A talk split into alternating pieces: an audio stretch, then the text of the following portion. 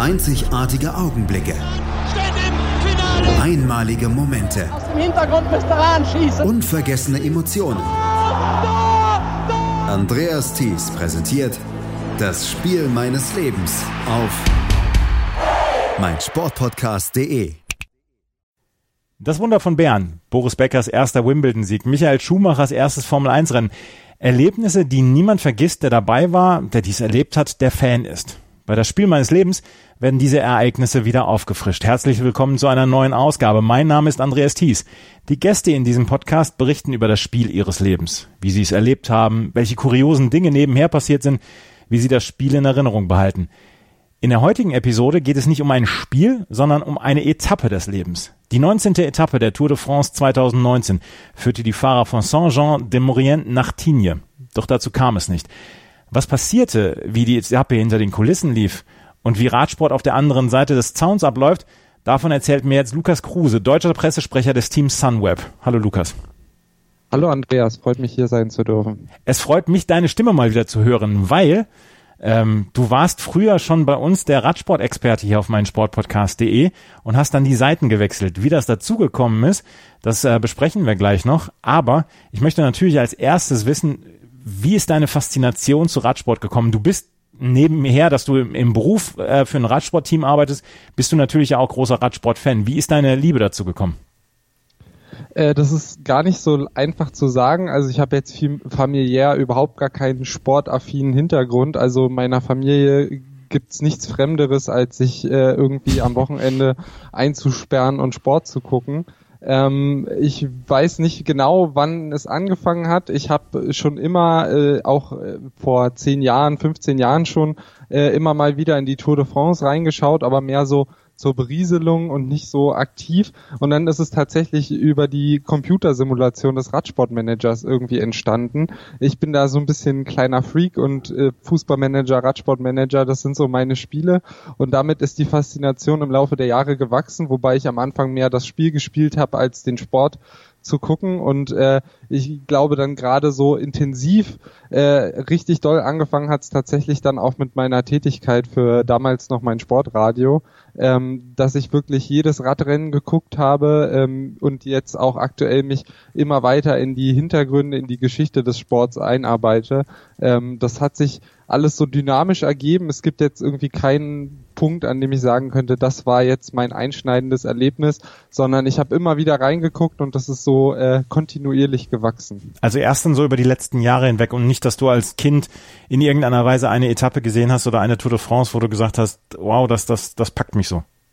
Nee, gar nicht. Also ich glaube so der äh, Punkt, dass ich mich verstärkt dafür interessiert habe, waren, glaube ich, so die Jahre ähm, 2008, 2009 herum. Äh, wo da habe ich die die Schleck-Brüder sehr gerne geguckt. Äh, Schleck gegen Contador zum Beispiel, eines der Duelle, das mich damals fasziniert hat, aber ähm, noch nicht so, dass ich jetzt wirklich jedes Rennen sehen musste. Das ist jetzt wirklich erst in den letzten Jahren gewachsen, aber vielleicht ist so die, die Ära der, der Schleckbrüder dann der Moment gewesen, wo mich der Sport mehr und mehr in seinen Bann gezogen hat. Ist ja dann doch ein überraschender Name, weil eigentlich denkt man so bei, bei Leuten in deinem Alter, dass sie Alberto Contador natürlich haben, vielleicht noch, wenn es ganz früh zurückgeht, dann Jan Ulrich, Lance Armstrong oder so, ähm, aber die, die Schleckbrüder, das ist dann doch, doch schon eine eher ja, exquisite Wahl.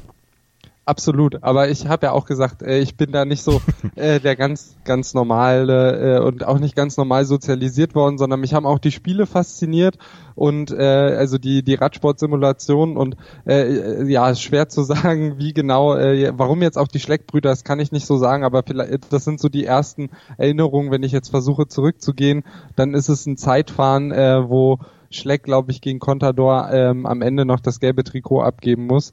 Ähm, und das ist so die erste Erinnerung, die ich habe. Und äh, warum genau die, äh, das kann ich nicht so richtig erklären, aber ähm, ich fand die schon cool, die Schleckbrüder. Warst du eigentlich eher ein Rundfahrten-Fan oder einer von den Tagesklassikern? Weil ich habe immer das Gefühl, bei Radsportfans gibt es dann äh, so natürlich die Leute, die sagen, ich bin, ich bin Allrounder-Fan, ich mag alles, was am Radsport kommt. Dann gibt es natürlich dann auch doch die Verfechter, die Eintagesklassiker im Frühjahr in Belgien, in Frankreich etc. Das ist mein, das ist mein Leben. Und dann die anderen sagen, geh mir weg mit den Eintagesklassikern. Ich brauche Giro d'Italia, ich brauche Tour de France und ich brauche dann am Ende die Vuelta. Ja, das hat sich, glaube ich, über die äh, über den Laufe der Zeit ein bisschen verändert. Früher würde ich sagen, war ich dann eher noch der der Rundfahrttyp, gerade der Giro d'Italia hat sich irgendwie bei mir eingebrannt. Das war ein tolles Rennen, mag ich bis heute auch am meisten, einfach so von der Charakteristik und äh, der Spannung der Rennen her.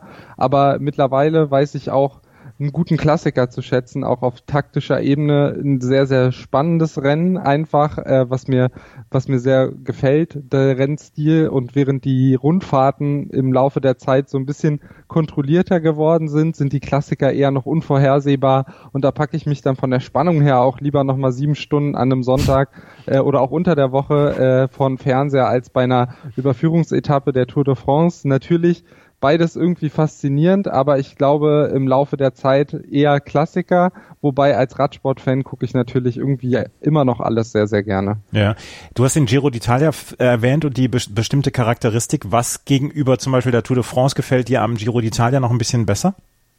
Ja, gerade die Schlusswochen äh, in den letzten Jahren beim, beim Giro, die waren natürlich spektakulär. Da gibt's dann immer eine Bergetappe an die andere, kürzer, schneller, höher, weiter.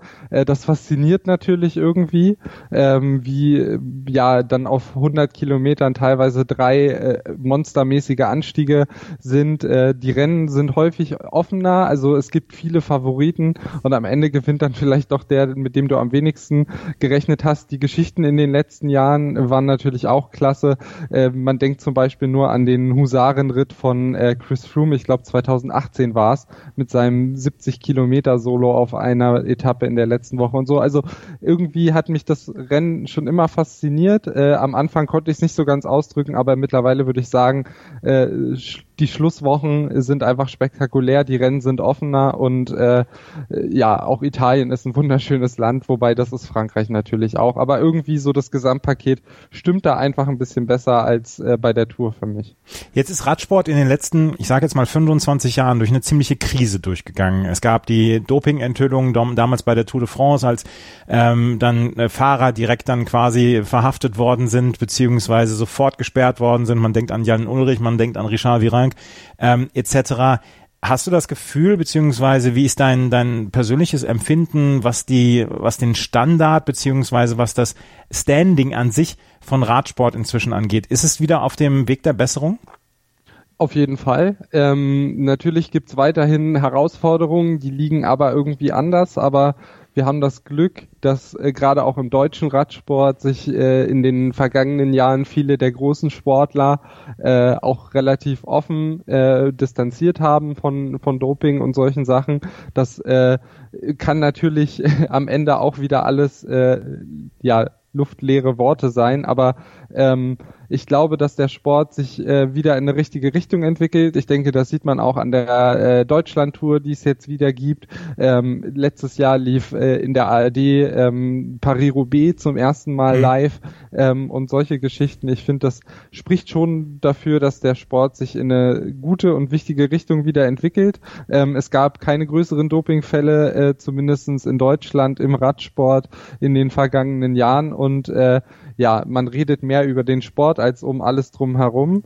Ähm, von daher denke ich, äh, wir sind auf einem guten Weg, aber äh, der, die Faszination in der allgemeinen Bevölkerung, die war sicherlich größer und da muss der Sport dann auch wieder hinkommen, dass auch wieder mehr Leute sich für den, für den Radsport begeistern, auch gerade junge Leute, weil ich glaube, viele, die jetzt die Tour de France gucken, beispielsweise, die sind nicht meiner Generation, sondern eher die meiner Elterngeneration mhm. oder noch darüber. Ähm, das heißt, so die Faszination für die jungen Leute, die ist definitiv noch ausbaufähig, weil die sind eben in einer äh, Welt groß geworden oder in einer Zeit groß geworden, wo der Radsport wirklich äh, übersät war von schlechten Nachrichten ähm, und den muss man vielleicht diese Faszination erstmal nochmal wieder ein bisschen näher bringen. Gibt es etwas, was du meinst, was noch gemacht werden müsste im Radsport, jetzt mal abseits der Doping-Diskussionen, dass, dass wir natürlich alle einen sauberen Sport haben wollen und wir sind auch alle nicht der Realität verschlossen, dass es überall im Sport natürlich Doping gibt und ähm, dass das nicht nur Radsport exklusiv ist, aber Radsport hat halt, ähm, ist halt durch dieses Tal der Tränen gegangen. Glaubst du, dass es noch andere Dinge gibt, die man im Radsport machen muss, um vielleicht dann auch ein jüngeres Publikum anzusprechen, weil du hast es gerade eben gesagt, du äh, bist sieben Stunden, setzt du dich vor den Fernseher und schaust Paris-Roubaix und das ist ein spannendes Rennen und auch ich habe da eine gewisse Faszination für, aber kriegen wir die jungen Leute dazu heute noch?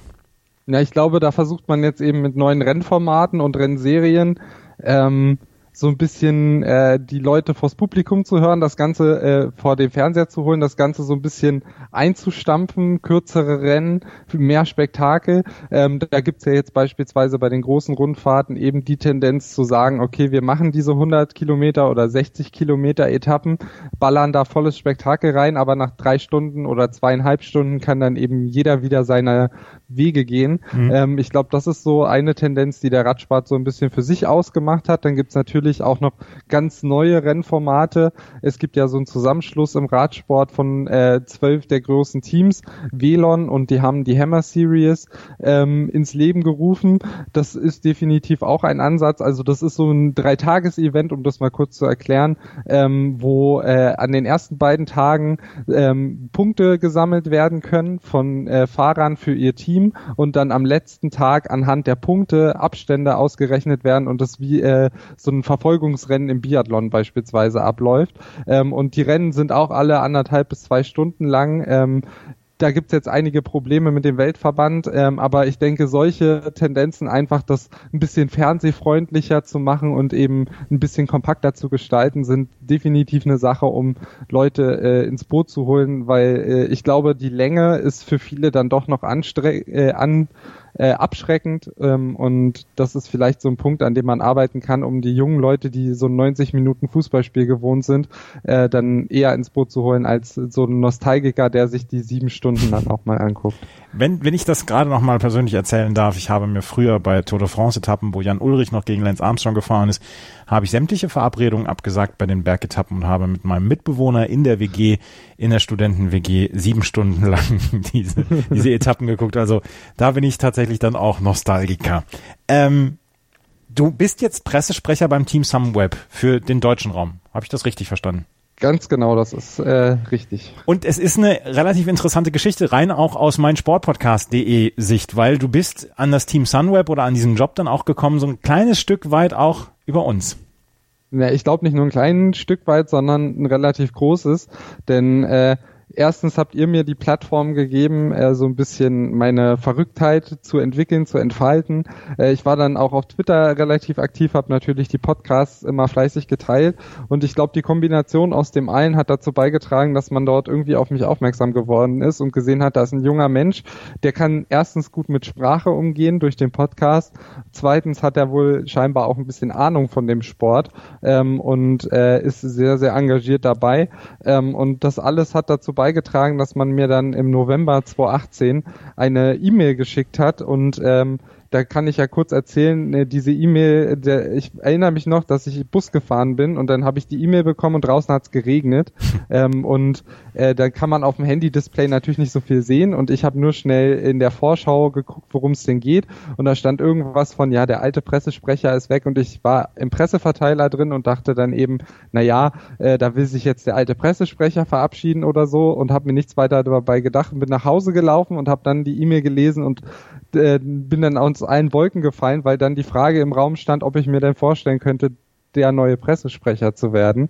Ähm, und für jemanden, der das eben aus Passion gemacht hat ähm, äh, und nicht beruflich vorher, war das natürlich eine ganz, ganz äh, ja, besondere Situation, mit der ich nicht so richtig rechnen konnte. Und nach einem Vorstellungsgespräch und äh, bangem Warten habe ich dann so gegen Weihnachten 2018 die Nachricht bekommen, dass ich den Job habe äh, und bin dann Anfang Januar äh, fand äh, dann die Teampräsentation in Berlin statt und ich wohne ja in der Nähe von Berlin und das war dann so ein bisschen Heimspiel.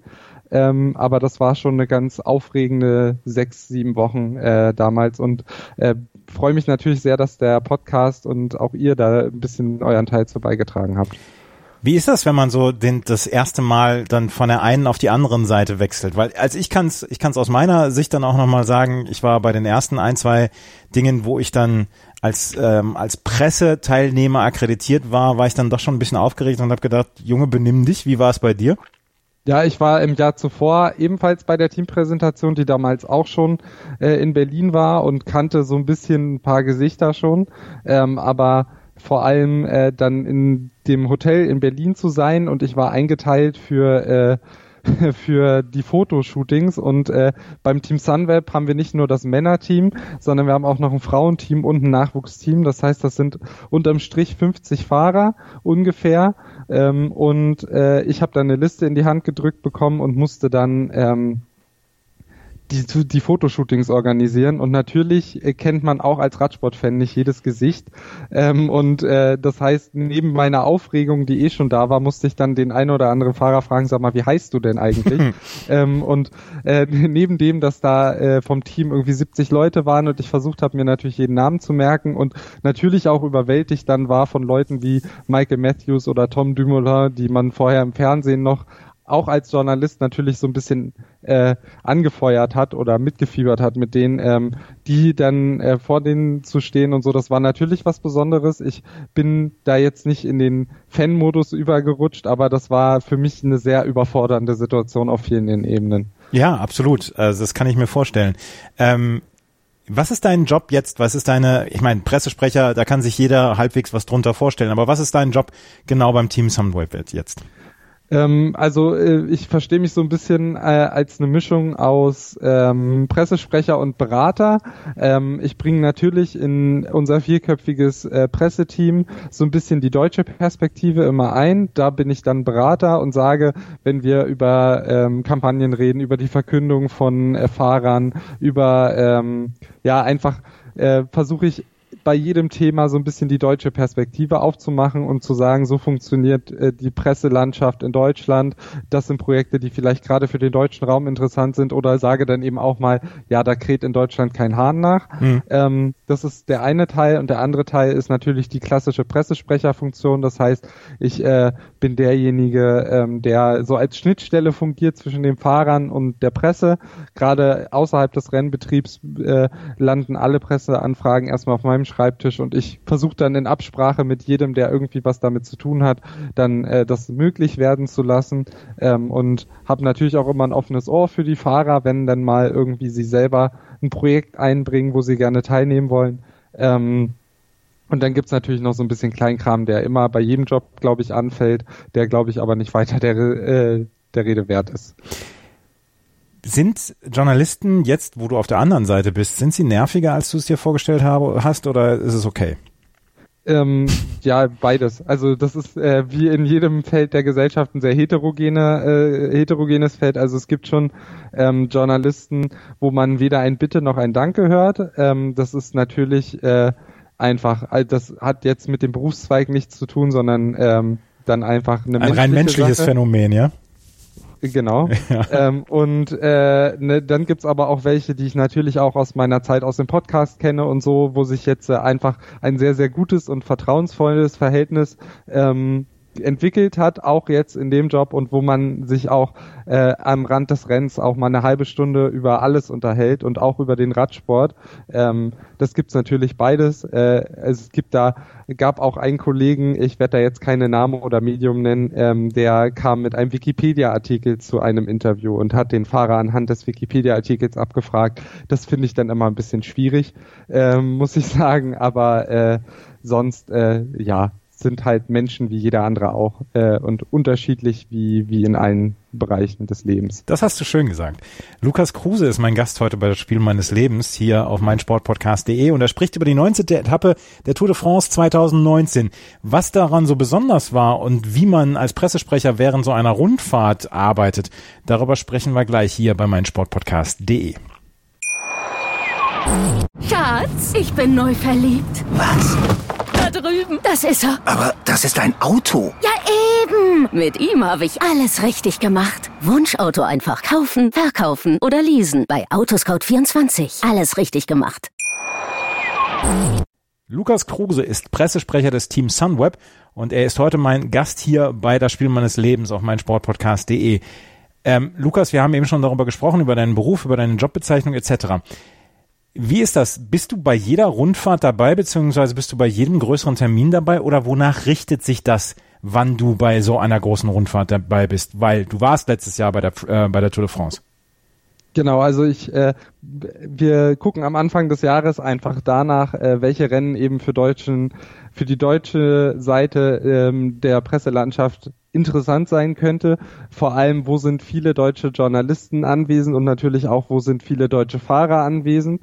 Ähm, und danach richtet sich so ein bisschen äh, das Rennprogramm. Ähm, und da setzt sich dann schon der Großteil ganz von alleine zusammen, eben die deutschen Rennen, also der 1. Mai in Frankfurt, die Deutschlandtour, das Rennen in Hamburg im August äh, sind dabei, die deutschen Meisterschaften sind dabei. Ähm, und dann haben wir letztes Jahr, äh, durfte ich zu Gent-Wevelgem, einem der äh, zeitigen Frühjahrsklassiker. Ähm, dort wurde ich ein bisschen eingearbeitet. Äh, ich war bei Paris-Roubaix, äh, weil das Rennen eben auch für den deutschen Markt tatsächlich als einziger Frühjahrsklassiker noch sehr interessant ist. Und äh, dann kam eben die Tour de France. Und in diesem Jahr äh, sollte es ähnlich sein, ist jetzt natürlich wegen der aktuellen Corona-Situation erstmal alles ein bisschen offen. Aber ähm, genau, wir gucken einfach immer danach, was ist für den deutschen Markt interessant und was, äh, wo kann ich dann überhaupt eine sinnvolle Aufgabe erfüllen denn wenn keine deutsche Presse da ist, dann äh, stehe ich da auch nur im Weg rum und das muss dann auch nicht sein. Also es richtet sich, dein, dein Einsatzgebiet richtet sich danach, hat das in Deutschland überhaupt Chancen, in irgendeiner Weise gecovert zu werden? Genau. Ja. Ähm, und wann hast du erfahren letztes Jahr, dass du dann bei der Tour de France dabei sein wirst? Ähm, ich glaube, das war tatsächlich sogar Teil schon des Vorstellungsgesprächs. Oh. Also das war ähm, quasi im Januar schon schon klar. Also da stand schon fest, die Tour de France ist in Deutschland, wird komplett begleitet.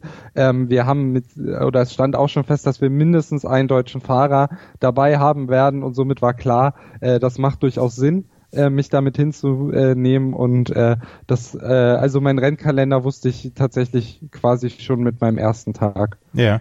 Und wie groß war die Vorfreude dann, die Tour de France dann begleiten zu dürfen und hat am Ende, wir müssen ja vielleicht am Ende dann nochmal darüber sprechen, hat am Ende die Erwartung dann auch das dem Stand gehalten, was du am Ende gemacht hast?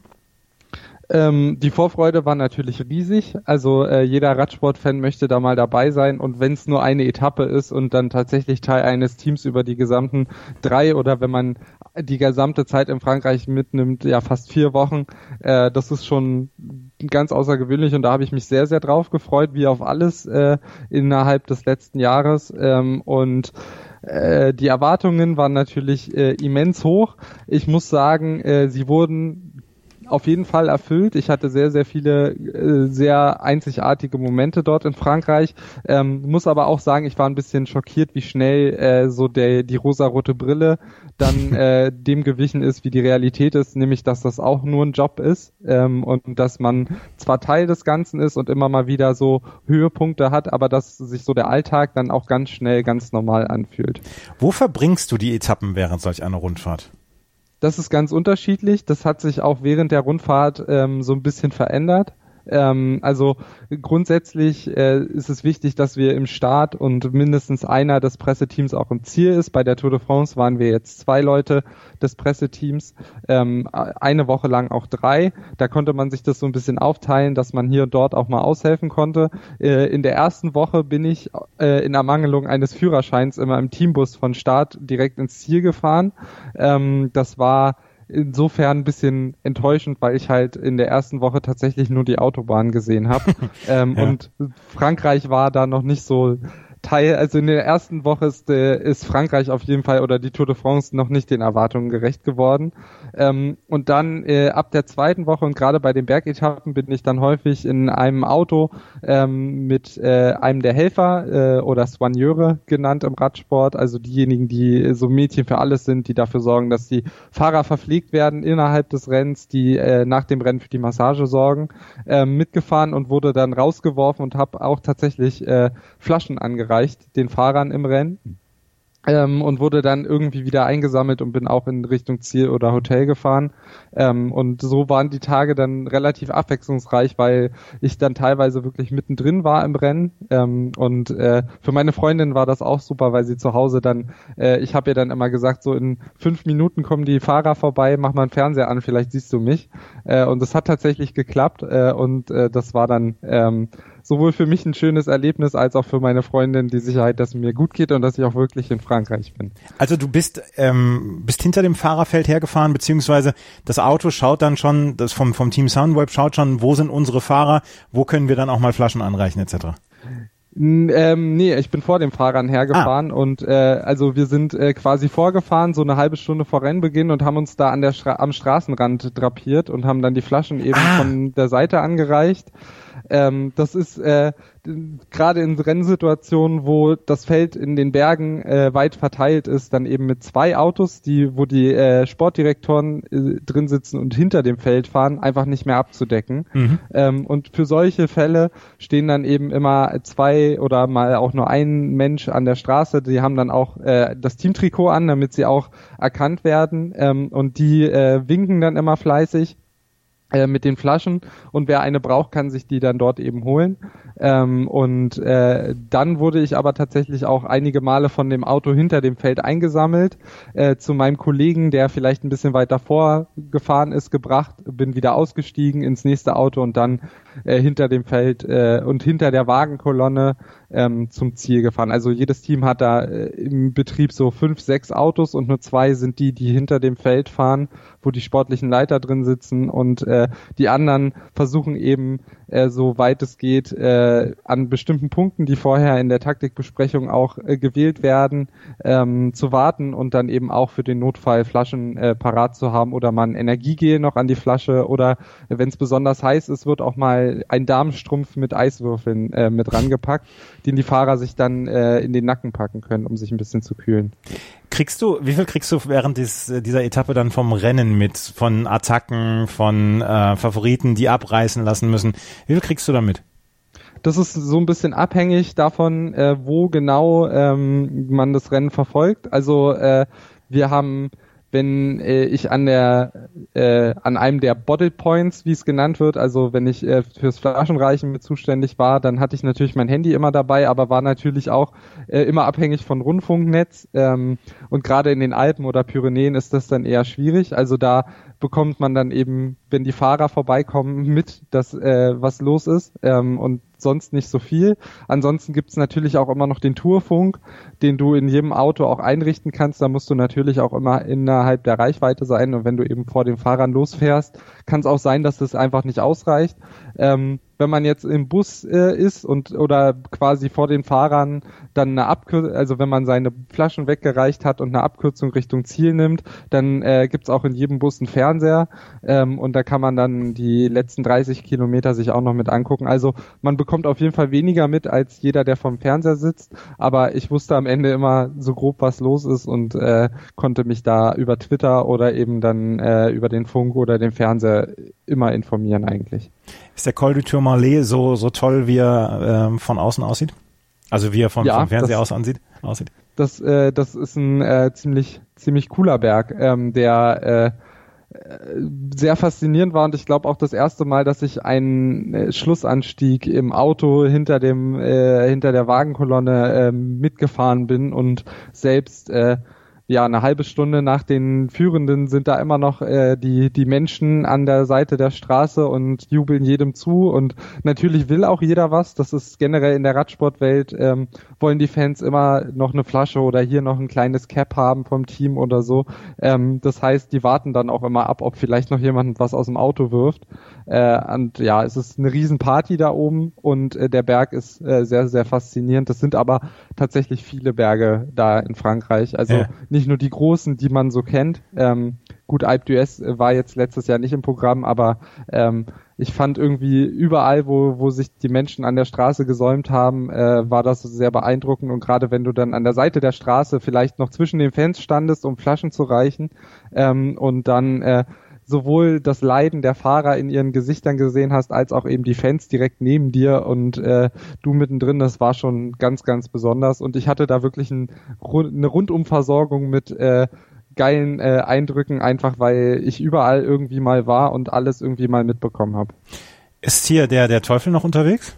Ja, den habe ich tatsächlich aber schon äh, auch mal früher kennengelernt. Der war auch mal bei, als ich noch für meinen Sportpodcast äh, bei der ähm, Bahnrad-EM war, da war er auch und ja. mittlerweile ist er auch noch unterwegs. Ich glaube auch, dass er äh, ganz gut äh, damit auch, also der gehört auch zum Repertoire und da sorgt auch jeder für, dass er bei vielen Rennen dabei ist. Also der reist auch immer dann zu den Nachtour-Kriterien nach Asien zusammen mit den Top-Fahrern und so. Also der gehört schon irgendwie mit zum, zum Repertoire und ich glaube, der ist auch nicht mehr so ganz, äh, das ist nicht mehr alles nur seine eigene Motivation, sondern ich glaube, da steckt auch schon äh, ein paar Leute dahinter, die dafür sorgen, dass er auch überall vor Ort ist. Das ist ja auch in Ordnung. Ja, genau. Ähm, Ihr wart damals mit dem Team Sunweb vor Ort. Du hast gerade eben gesagt, wenn deutsche Fahrer dabei sind, dann ist die Chance relativ groß, dass du dann auch dabei bist.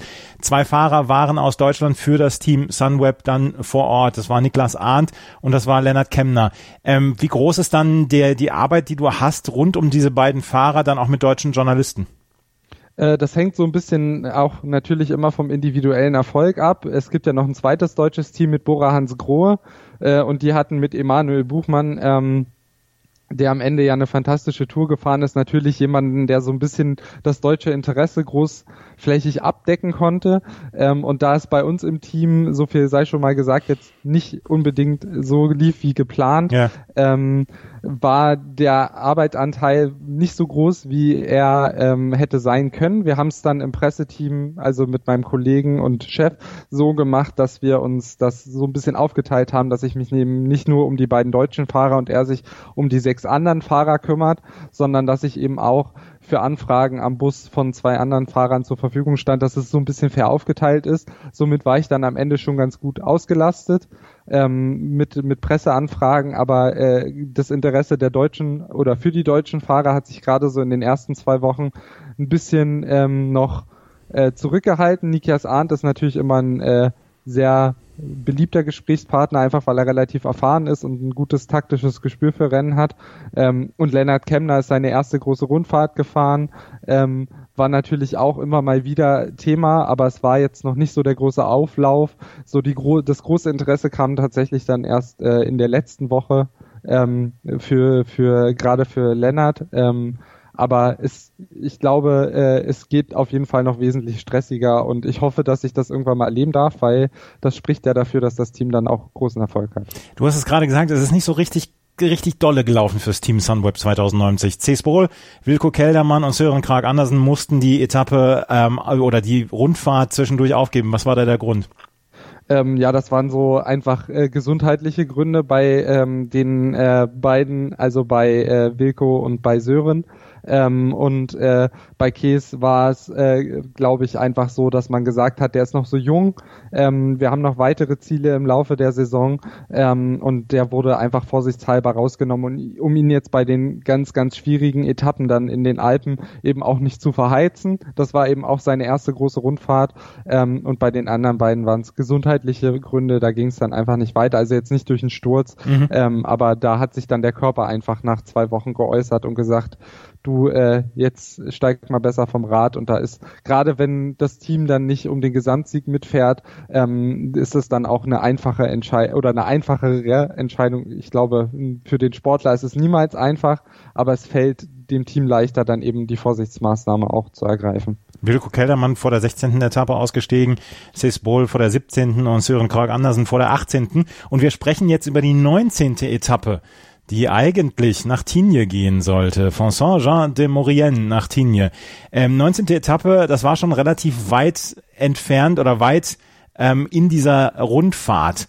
Ähm, was war bis zu diesem Zeitpunkt war, war dann schon so ein bisschen die Vorfreude da, ja, endlich kommen wir nach Paris oder war es da noch, hu, wir haben jetzt noch Tignes vor uns, wir haben halt wirklich eine riesen Bergetappe vorne und vor uns, das Wetter ist nicht so ganz so prickelnd. Ähm, wie war da die Stimmung vor dieser Etappe? Ähm, ich glaube, dadurch, dass äh, es einfach schwer war ähm, oder auch schwer absehbar war, dass wir ähm, zumindest vor Paris noch wirklich den ganz, ganz großen Wurf landen, waren alle doch schon wahnsinnig erschöpft äh, und, und haben sich natürlich auf Paris gefreut, jeder im Team auf seine Familien, ähm, sowohl die Fahrer als auch die, ähm, die Staff-Mitglieder, aber natürlich freut man sich auf jede Etappe und genießt auch äh, die Rundfahrt, solange sie noch da ist. Ähm, und wir hatten natürlich immer auch noch die Hoffnung, dass es aus äh, einer Ausreißergruppe beispielsweise ähm, dann noch zu ähm, ja zu starken Etappen kommen kann. Und am Tag davor war ja zum Beispiel ähm, auf der 18. Etappe äh, Lennart Kemner äh, aus einer Ausreißergruppe Vierter geworden. Ähm, das war natürlich nicht äh, noch kein Sieg, aber für jemanden, der seine erste Tour de France fährt und dann nachdem die Ausreißer eingeholt waren, auch noch mit dem Besten der Besten mitfahren konnte, war das schon so ein kleines Achtungserlebnis und man hat dann natürlich auch gehofft, dass, äh, dass Lennart da vielleicht nochmal einen raushauen kann. Ähm, so war, also bei mir persönlich zumindest so ein bisschen geteilte äh, Stimmung. Also einerseits habe ich mich wahnsinnig über jeden Tag gefreut, den ich da genießen konnte und auch die die Etappe, äh, die 19. hätte ja durchaus auch spektakulär für jeden Radsportfan werden sollen.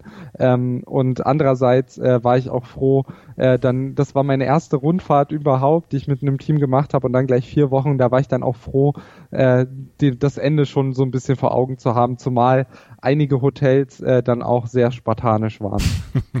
ja, der, das sollte man dann auch nicht unterschätzen, weil dann, dann ist die, die, ja, die Accommodation, der, also der Service, der Standard ist dann auch nicht mehr ganz so groß und irgendwann sind einem dann auch so ein bisschen Hotelzimmer über, ne? Ja, nicht nur die Zimmer, sondern das Essen war so. grenzwertig teilweise. Ähm, also wir, ich glaube, es gibt so einen Voucher von dem Rennveranstalter der ASO, der an die Hotels, die vorher rausgesucht wurden, rausgeht, auch mit Essensvorschlägen. Also es gibt bestimmte Regeln, ähm, für was die Teams zur Verfügung gestellt bekommen müssen. Das ist Strom, das ist Wasser, auch für die Mechaniker und wir hatten auch einen äh, so ein ja eine mobile Küche quasi dabei, wo der Koch für die Fahrer immer noch ein bisschen was zubereitet hat. Ähm, und dazu gehört dann eben auch Essensvorschläge. Und äh, man bekam im Laufe der Tour de France so das Gefühl, äh, die Essensvorschläge wären immer nur so das erste von der Liste äh, für den für die Vorspeise, das erste von der Liste für den Hauptgang und die Nachspeise wäre immer nur das gewesen, für was sich die Hotels dann entschieden hätten. Und so gab es, glaube ich, an 15 der also in gut 50 Prozent der Tage gab's Ente.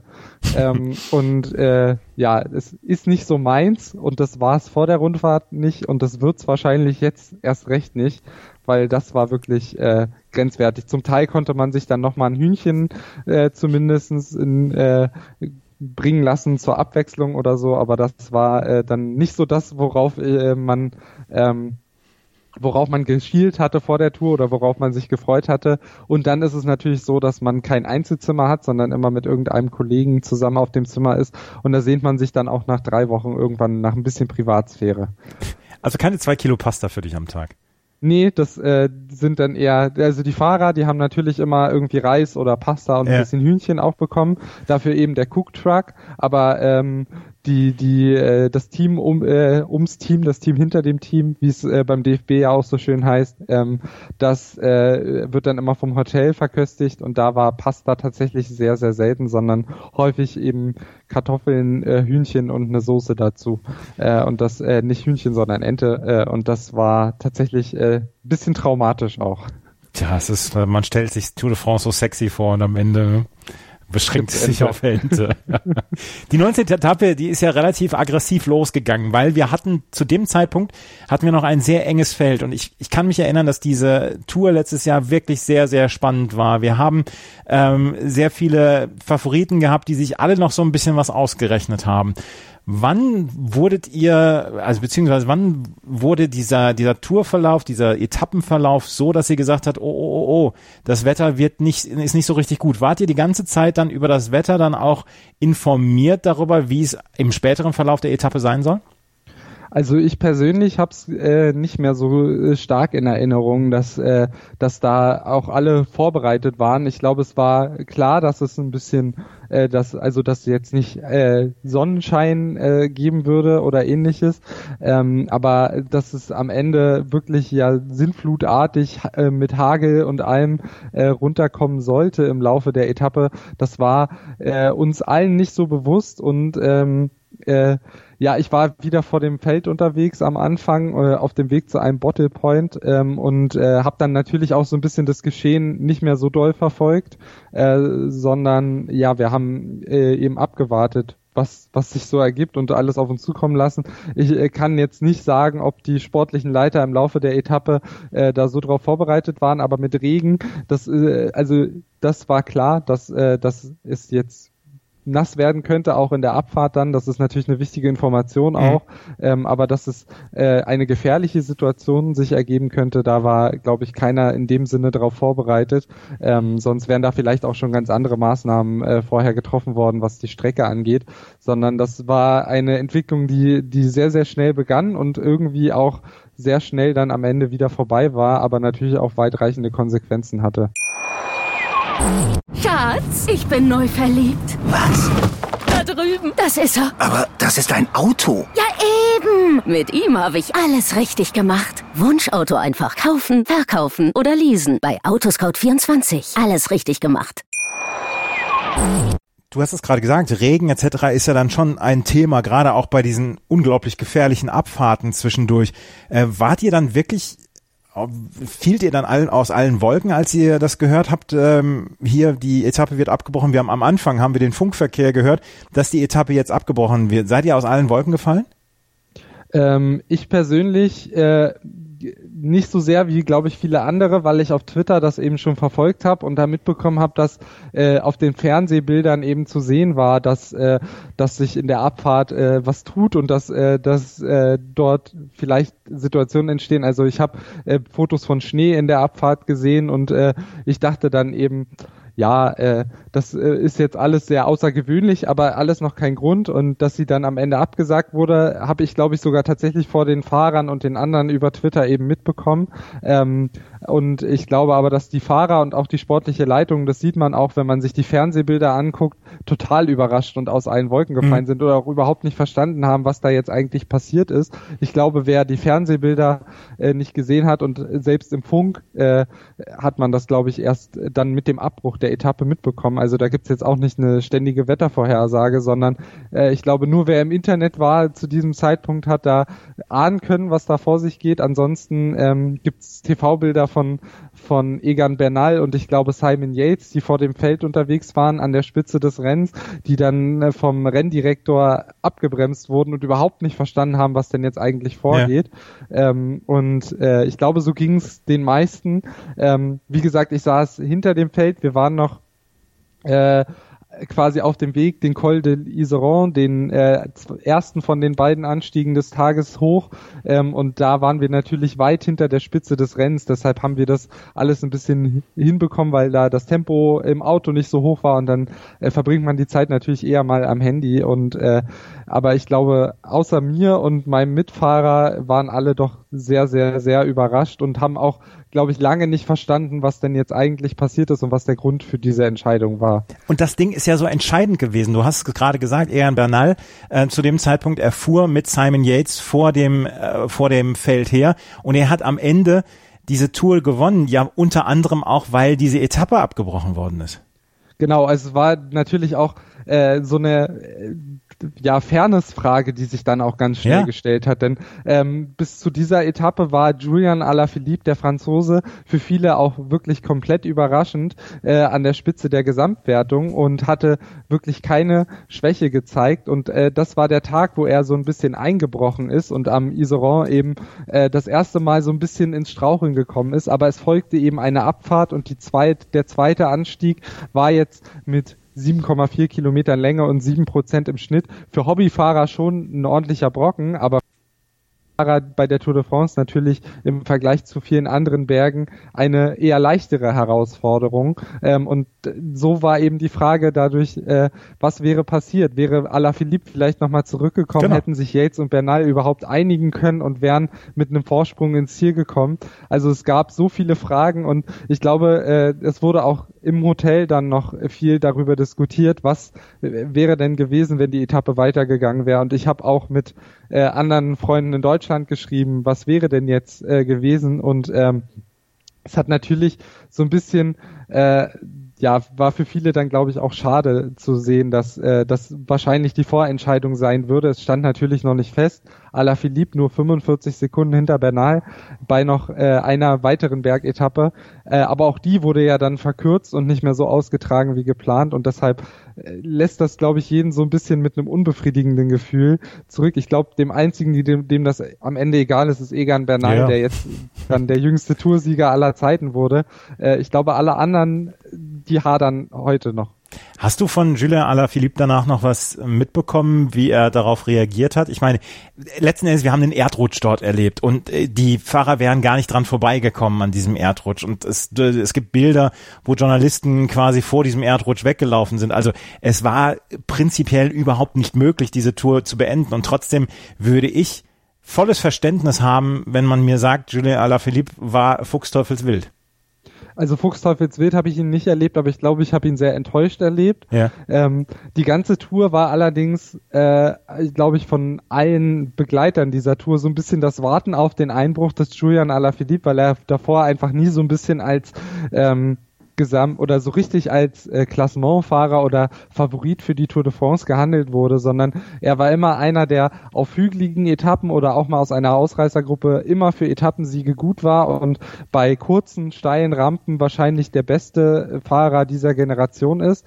Ähm, und somit war es für ihn, glaube ich, auch so ein bisschen persönlicher Kampf zu zeigen, ey Leute, ich kann auch noch mehr und ich kann äh, diese Rundfahrt gewinnen, weil mit ihm hat wirklich auch gerade in der dritten Woche keiner mehr gerechnet. Ähm, und ich glaube, dass die Enttäuschung auch so ein bisschen daher rührt, dass er sich gedacht hat, naja, ich hätte es euch allen zeigen können und äh, mir, ich wurde hier so ein bisschen meiner Chance beraubt und ich glaube, dass es dann nicht Fuchsteufelswild war, weil die Entscheidung war ja unumgänglich, sondern ich glaube, dass er einfach enttäuscht war, äh, wie das Ganze gelaufen ist, denn ähm, wie gesagt, es hätte auf, im Laufe der Etappe äh, noch einiges passieren können. Da sind ja doch einige Kilometer, fast 50 Kilometer weggefallen äh, am Ende. Da war einfach noch viel offen. Äh, und ich glaube, er hat sich da so ein bisschen der Chance beraubt gefühlt. Und das hat man am nächsten Tag auch gesehen, wo er dann wirklich keinen Stich mehr gesehen hat und äh, über drei Minuten verloren hat. Hat sich da ähm, durch in irgendeiner Weise noch für euch in der Arbeit etwas verändert an dem Tag?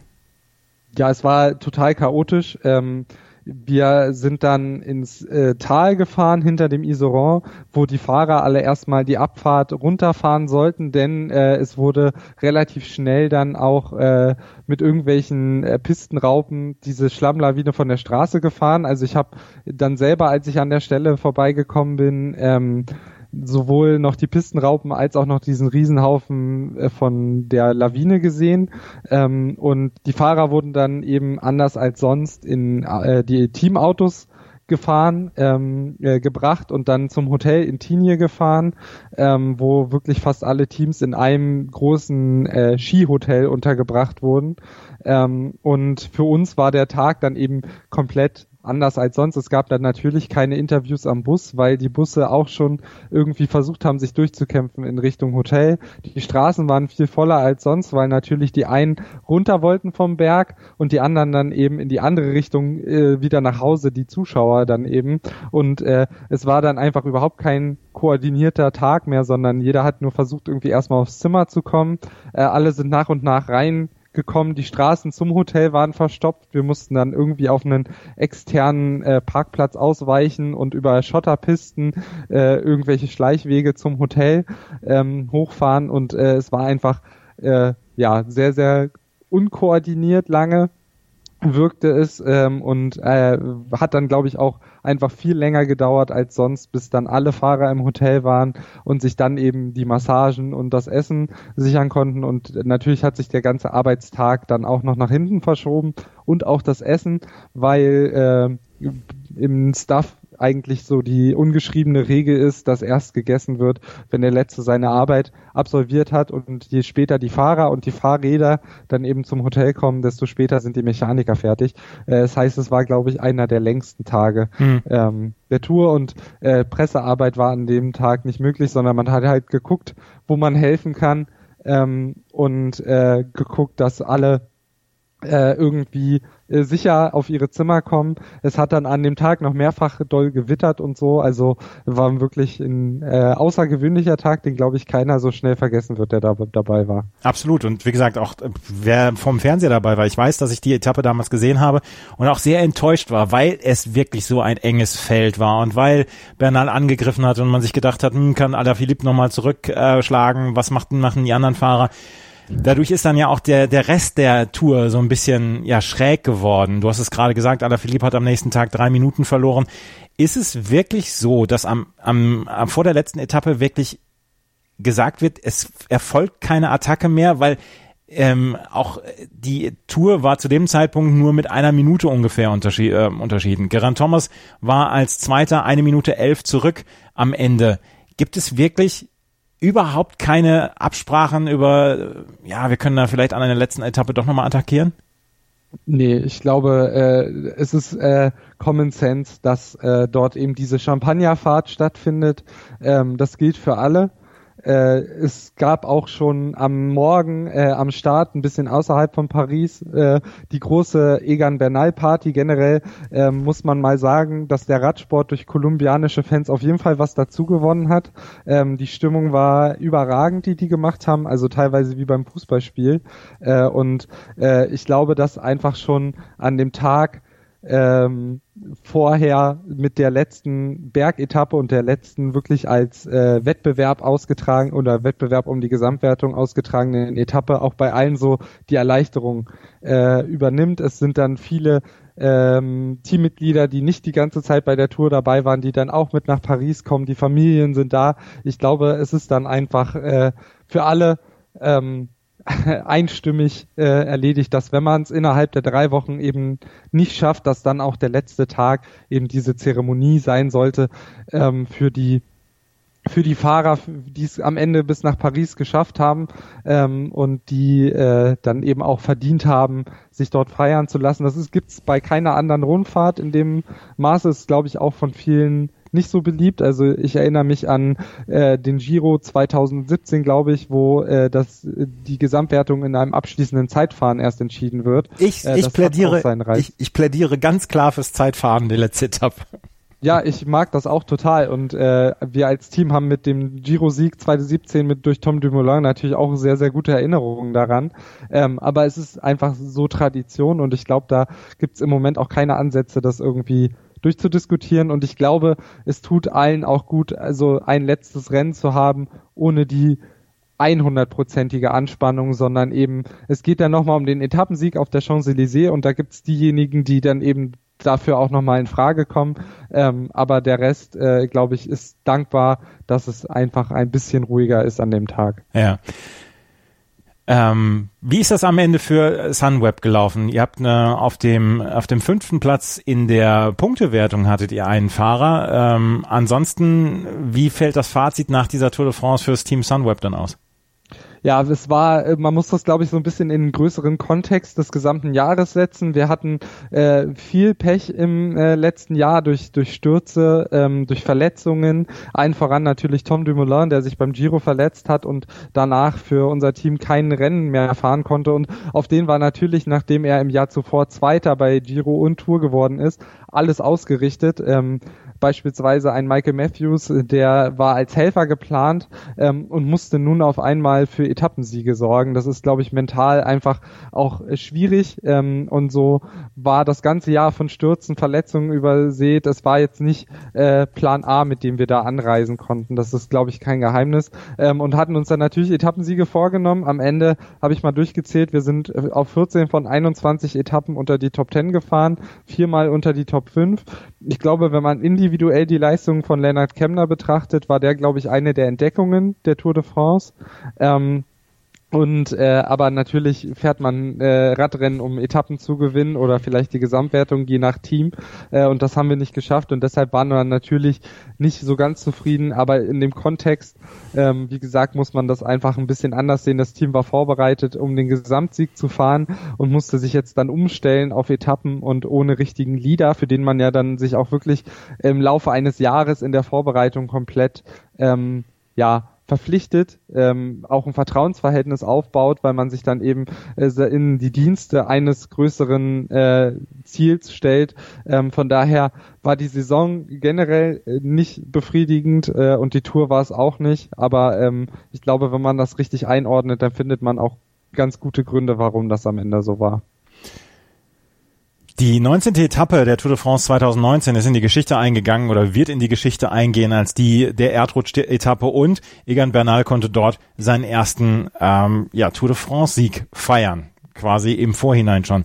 Lukas Kruse, Pressesprecher bei Sunweb, hat damals seine erste Rundfahrt erlebt. Lukas, weißt du, welches, äh, welches, welcher Song Nummer eins war an dem Tag? in den Ich höre tatsächlich gar keine, gar kein Radio oder so, also ich bin komplett überfragt. Du bist also auch kein Musikfan. Doch, total, aber äh, meine Musik äh, setzt sich so aus Künstlern zusammen, die nicht so viel im Radio sind oder eben aus Musik, äh, die äh, eher meine Elterngeneration gehört hat. Oh, welche Musik? Ja, ich höre dann auch ganz gerne mal die Beatles äh, Aha. oder die Ärzte oder die Toten Hosen, Aha. ähm, solche solche Sachen oder Phil Collins höre ich auch ganz gerne mal. Also ich äh, passe, was mein Musikangeschmack geht, äh, Geschmack angeht, nicht so in meine Generation. Senorita von Shawn Mendes und Camila Cabello waren damals die Nummer eins der deutschen Charts und auch der UK-Charts. Ich habe diesen Song noch nie gehört und habe auch nicht vor, ihn nochmal zu hören. Ist auch besser so vielleicht. Also ich habe viel holländische Musik gehört in, äh, während der Tour de France, weil ich ja in meinem Team viele Holländer habe. Ja. Äh, das heißt, dass ich äh, viel an deren ähm, Musikgeschmack äh, herangeführt wurde. Äh, und da gibt's äh, so einige ganz lustige Lieder. Am 26.07.2019 kam nämlich dann auch noch raus, dass Blümchen und äh, David Hasselhoff eine gemeinsame Platte ähm, aufnehmen wollen. Das war eine der größeren Nachrichten an dem Tag. Und äh, ansonsten Matteo Salvini aus Italien, ein Nazi aus Italien, hat der Küstenwache einen Hafen verweigert, beziehungsweise einem Boot das Einlaufen in den Hafen verweigert. Das waren damals dann auch noch die Nachrichten.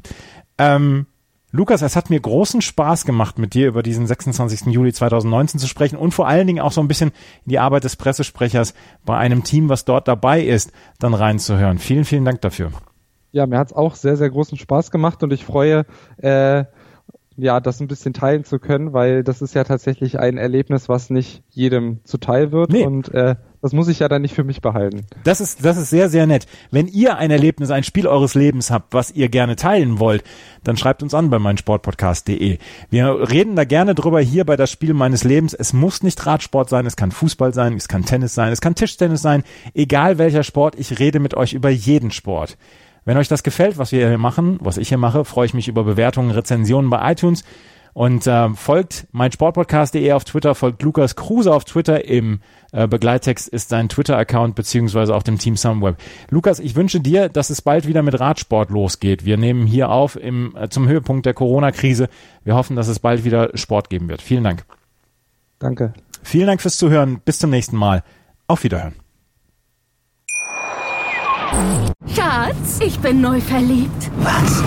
Da drüben. Das ist er. Aber das ist ein Auto. Ja, eben. Mit ihm habe ich alles richtig gemacht. Wunschauto einfach kaufen, verkaufen oder leasen. Bei Autoscout24. Alles richtig gemacht. Einzigartige Augenblicke. Einmalige Momente. Aus dem Hintergrund müsst ihr anschießen. Unvergessene Emotionen.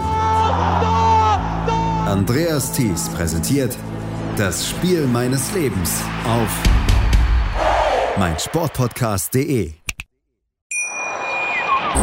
Schatz, ich bin neu verliebt. Was? Da drüben. Das ist er. Aber das ist ein Auto. Ja, eben. Mit ihm habe ich alles richtig gemacht. Wunschauto einfach kaufen, verkaufen oder leasen. Bei Autoscout24. Alles richtig gemacht.